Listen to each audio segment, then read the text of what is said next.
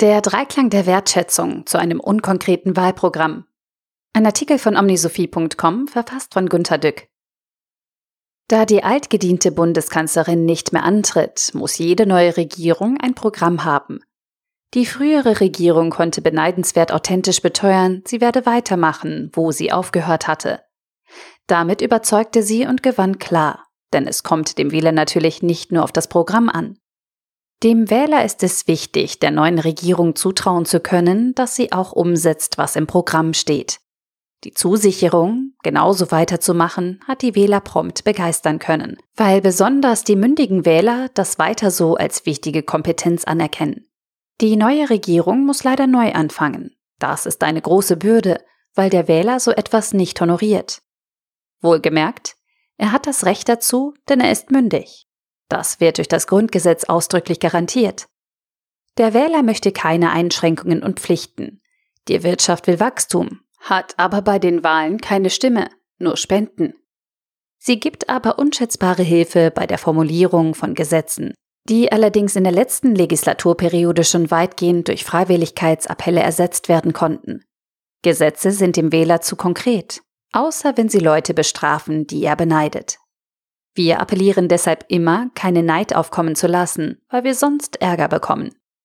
Alle Achtung! Die wuchtigen Ankündigungen neuer Manager imponieren. Die können etwas, weil sie mehr verdienen. Man könnte etwas davon abkupfern und dann ebenfalls mehr verdienen. Gut gefällt uns bei absolut jedem Unternehmen, wenn der Superboss eindringlich brilliert. Es kommt auf Kunden, Mitarbeiter und Boni gleichermaßen an. Das ist ein wunderbarer Dreiklang der erschlägt brutal alles, was man sagen will. Das könnten wir nehmen. Es kommt auf Gleichbleiben, Spenden und Stimmen an. Wir müssen diesen Dreiklang noch gegen andere Parteien differenzieren. Unfähige Parteien, die nicht vorrangig gewählt werden wollen, sind leider konkret.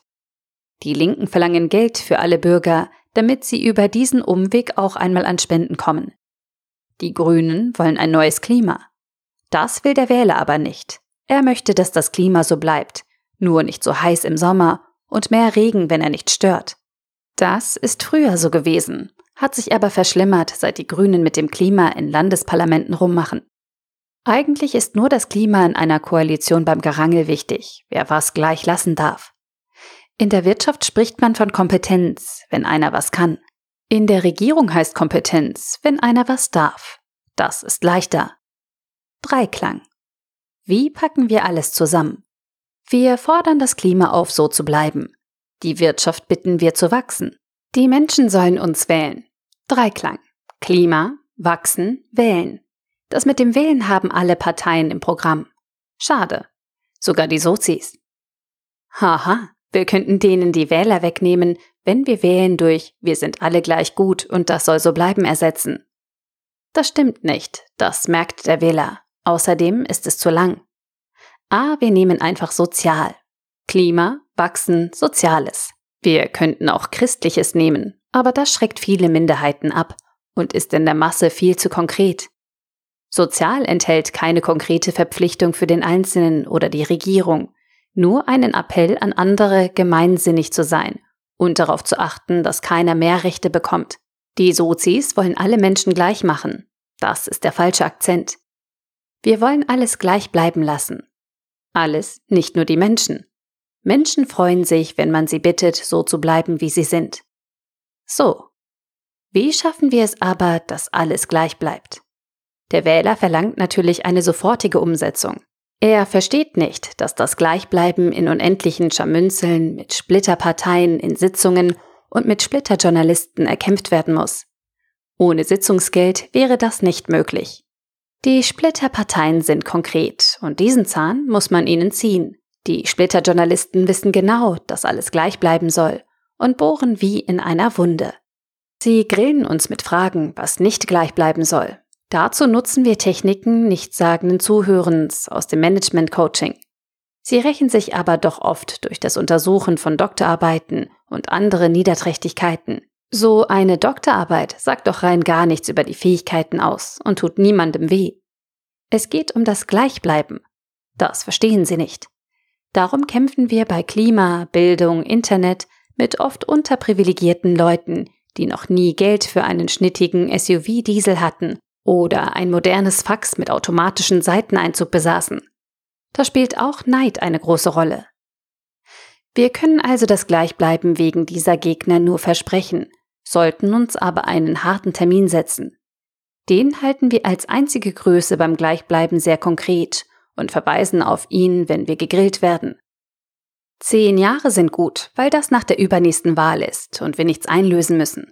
Das machen wir immer so, auch beim Kämpfen um das Gleichbleiben. Nerds, ihr wollt ins Internet? Wir erwidern, in zehn Jahren werden wir führend sein. Das glauben sie uns nicht, aber sie wählen sowieso nur Splitterparteien, die zu konkret sind und nach kurzer Zeit verschwinden. Linke Bildungspolitiker? Denen versprechen wir, in zehn Jahren gibt es Online-Klausuren für das Abitur ohne harte Bewertungen. Zack, weg sind sie. Bildung soll der Gesundheitsminister vorantreiben, unter der Hauptabteilung Seuchenprophylaxe. Lehrer brauchen streng rationale Gründe, um Kompetenzen außerhalb des vorgeschriebenen Plans zu erwerben, weil sie sich als Hochgebildete nicht mit jedem Unsinn des Tages belasten wollen. Das gilt für Beamte generell. Als Versuch geben wir jedem Lehrer 18 Euro, wenn er eine Note als QR-Code in eine Zeugnis-App eingibt. Der TÜV bekommt 18 Euro, die Fleischindustrie 18 Euro für jeden Trichinenstempel.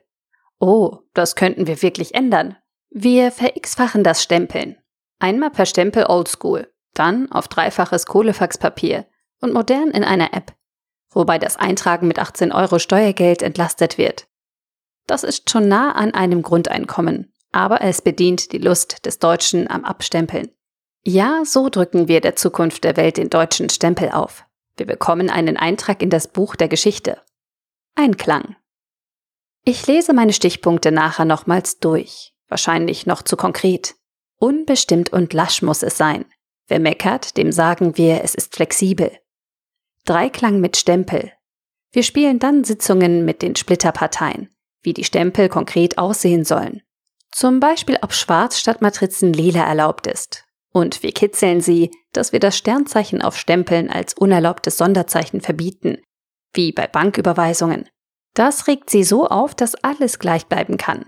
Oh, vergessen. Wenn es für einmal Stempeln 18 Euro gibt, sollte es dafür keine Kapazitätsengpässe geben.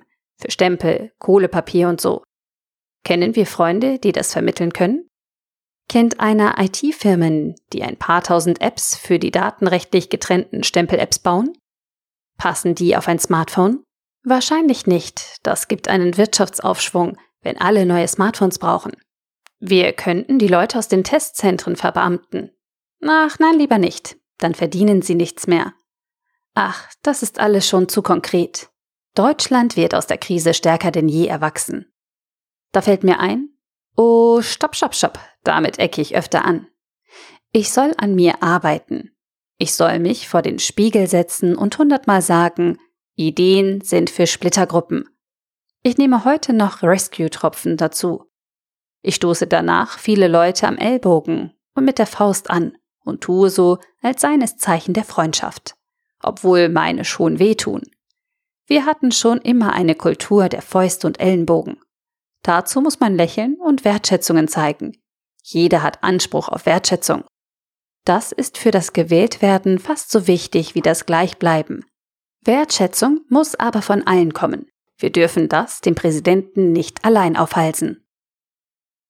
Der Artikel wurde gesprochen von Priya, Vorleserin bei Narando.